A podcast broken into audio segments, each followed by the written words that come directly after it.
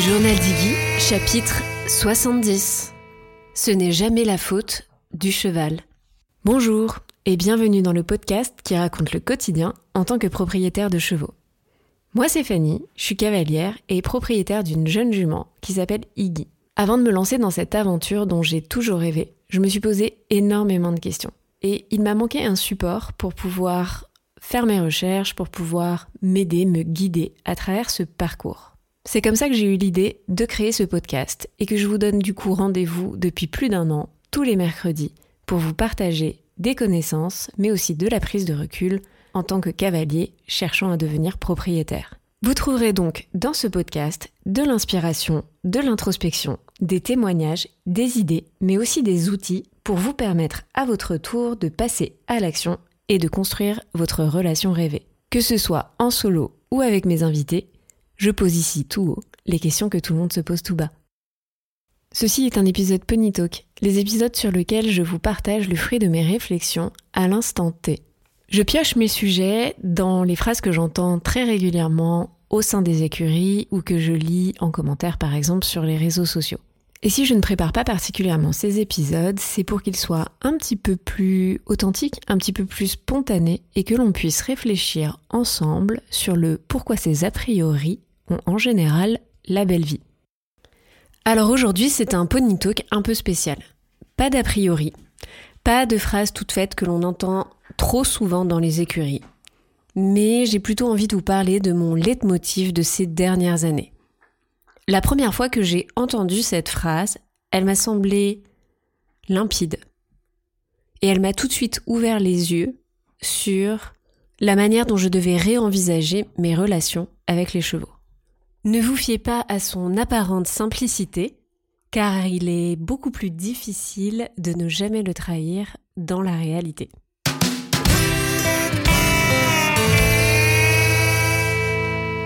Ce leitmotiv est en réalité le titre de cet épisode. Ce n'est jamais la faute du cheval. Derrière cette petite phrase qui semble anodine, toute simple, se cache pourtant une énorme responsabilité que chacun de nous, chaque personne qui côtoie les chevaux, doit avoir 100% intégré. On parle souvent de la responsabilité du propriétaire, des choix qu'il fait au quotidien, mais on entend moins souvent la responsabilité de tous les autres acteurs qui côtoient les chevaux. En tout cas, pas forcément dans ce podcast. Et aujourd'hui, c'est cela que j'aimerais réinterroger avec vous au travers de ce leitmotiv.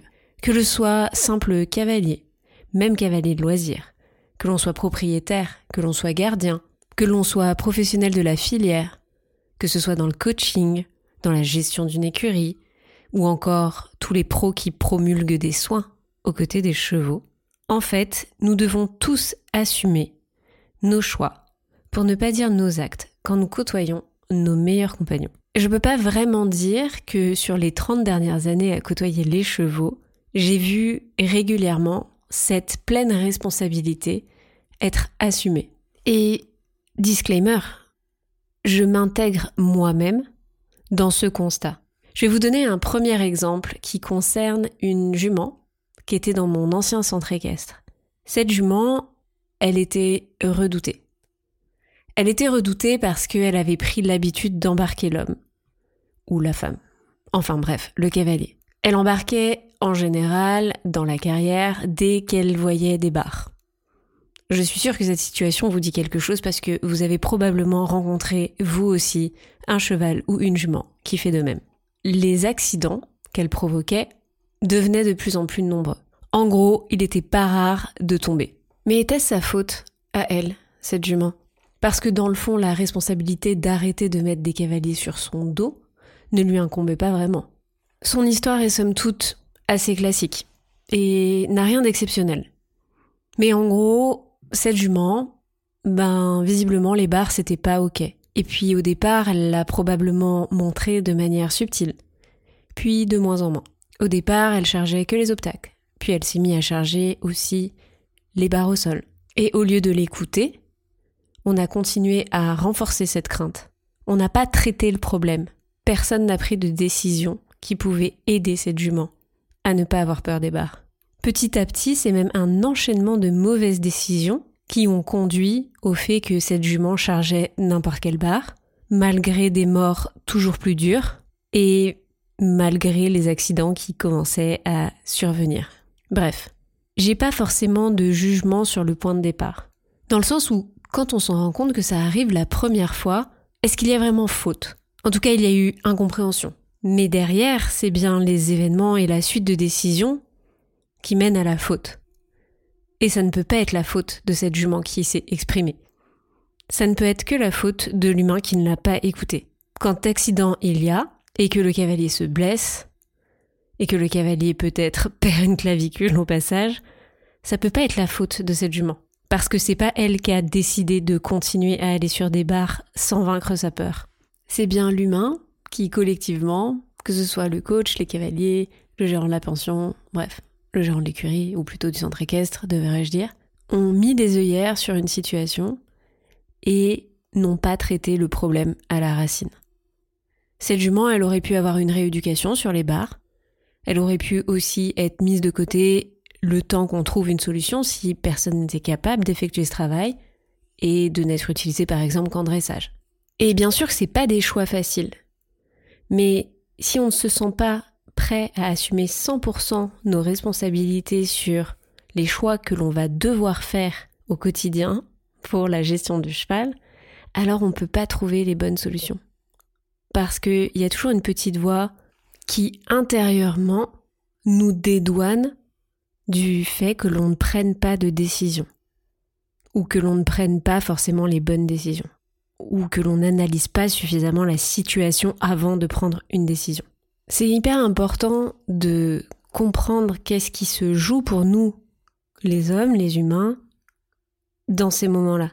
En fait, partir du postulat que c'est pas forcément notre responsabilité ou que dans notre environnement il y a des choix qui vont nous tomber dessus un petit peu, comme si on n'avait pas prévu, qui nous tombent dessus, bah en fait ça nous empêche d'être maître de la suite de décisions, de la suite d'enchaînement qui va derrière se dérouler devant nos yeux.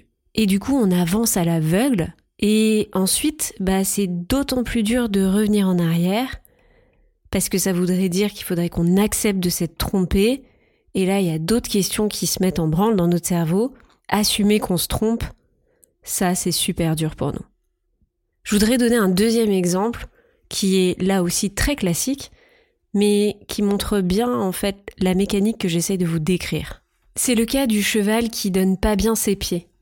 Vous savez, celui où ça fait un petit peu peur en fait euh, de lui demander parce qu'on sait qu'on risque de se prendre un coup. Et puis on laisse traîner la situation. En fait, on a tellement peur de se prendre un coup que chaque fois on rajoute une petite couche de demande toujours euh, plus floue parce que ben on évite entre guillemets de se prendre ce fameux coup de pied. Et tous collectivement, c'est-à-dire euh, le cavalier qui s'occupe de ce cheval et qui doit lui curer les pieds avant sa séance, ou euh, le propriétaire hein, aussi, ou même le podologue le maréchal ferrant qui va dire oh là là, il donne pas bien ses pieds, mais qui va pas en fait avoir une posture de bah du coup ça je vais faire ou ça je vais pas faire parce qu'il est pas prêt.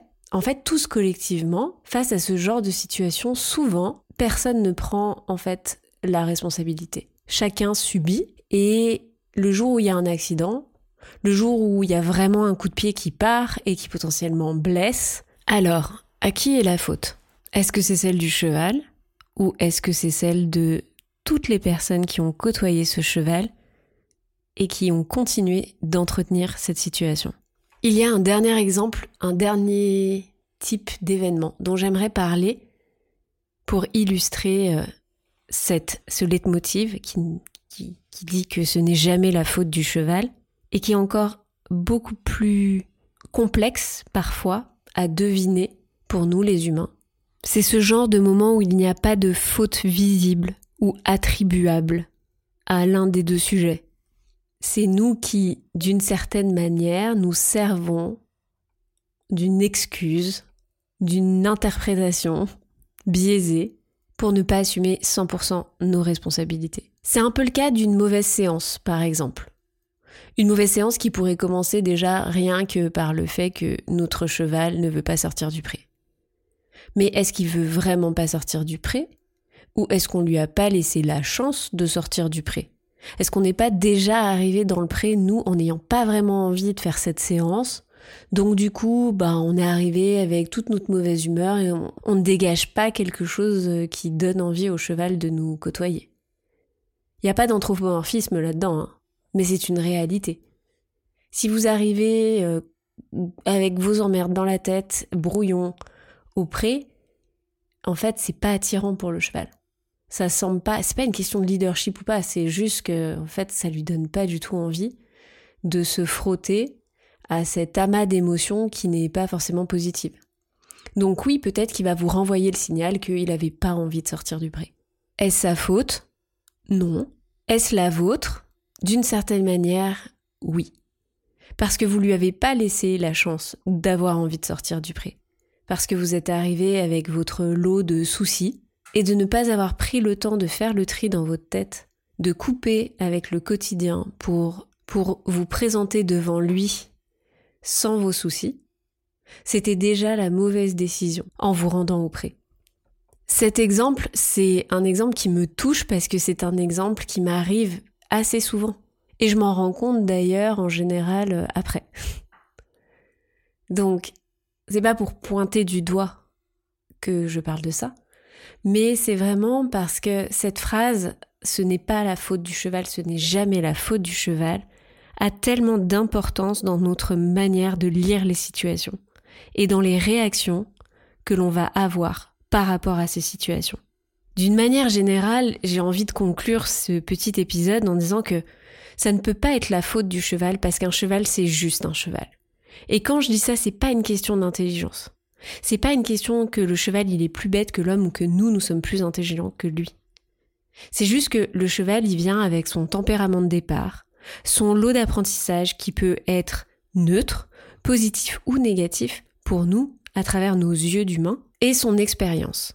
Ce bagage qui comporte à la fois des événements forcément positifs et parfois des petits lots de traumas, un peu discrets, un peu planqués. Rajoutez à ça une situation que vous vous décryptez mal parce que vous êtes pas dans la bonne humeur, dans le moment présent ou parce qu'il y a un manque de connaissances et du coup vous pouvez vous retrouver plusieurs fois dans ce contexte où vous n'êtes pas capable de faire le bon choix à l'instant T.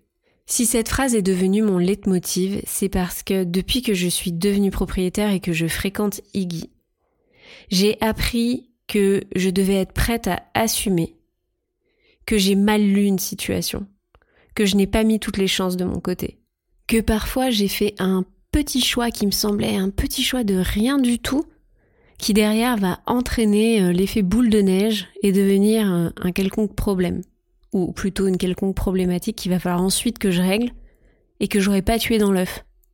La réalité c'est que on demande tous les jours à ces chevaux de s'intégrer à notre vie domestique, de répondre à nos attentes, à nos objectifs. C'est pas pour autant qu'il faut pas, nous, se mettre à hauteur de leur perception. La perception de leur environnement, la perception d'un contexte ou d'une situation à l'instant T. En ayant pour leitmotiv ce n'est jamais la faute du cheval, je me force à assumer 100% de chaque situation et des choix que j'y ai faits. Et croyez-moi, c'est pas un exercice facile. C'est pas un exercice confortable. Et il y a toujours cette mini petite chose qu'on a oublié de faire à un instant T qui nous revient comme un boomerang en pleine gueule, surtout dans l'apprentissage du cheval et son éducation, en général plusieurs longs mois plus tard. Alors je sais pas ce que vous en pensez. Je sais pas si cette phrase fait du sens pour vous, ou plutôt je sais pas si vous comprenez tout ce qu'elle implique.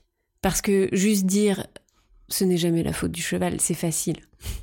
On s'entend. Tout le monde peut le dire. Tout le monde peut faire la morale de cette manière-là. Mais quelle est l'application de ce leitmotiv? Comment on change la donne? Comment on fait pour chaque jour retranscrire cette idée que si ce n'est jamais sa faute à lui, qu'est-ce que nous on aurait pu faire différemment? Qu'est-ce qu'on n'a pas vu? Qu'est-ce qu'on n'a pas anticipé? Qu'est-ce qu'on a laissé passer sans faire gaffe? Comment on leur donne la chance de réussir? Comment on se donne nous la chance de réussir? Il est temps de raccrocher les wagons parce que un peu que c'est censé être un petit épisode. Mais voilà, j'avais envie de partager avec vous mon leitmotiv. Comme toujours, j'adorerais avoir votre retour, donc par DM sur Instagram, et aussi connaître le vôtre. Avant de vous quitter, je voudrais aussi vous rappeler que le journal d'Iggy, c'est également une newsletter que vous recevez une fois par mois pour avoir un peu tous les off du podcast. C'est également l'actualité d'Iggy et moi. C'est également les news en avant-première pour tout ce qui est programme, masterclass et ou autres projets fous. C'est en général également une liste de tips et une curation de contenu. Pour s'inscrire, rien de plus simple, il suffit de se rendre sur iguejournal.com et de rentrer votre adresse mail. Je vous donne rendez-vous donc dès la semaine prochaine. Si l'épisode vous a plu, ben, vous savez ce qu'il vous reste à faire. Vous pouvez nous mettre une petite notation ou nous laisser un commentaire directement sur Apple Podcast ou Spotify pour dire comment le podcast vous a aidé dans votre quotidien. Et puis, si vous voulez nous suivre sur les réseaux sociaux, nous sommes donc sur TikTok et Instagram, atigui.journal. Merci de votre écoute et à la semaine prochaine.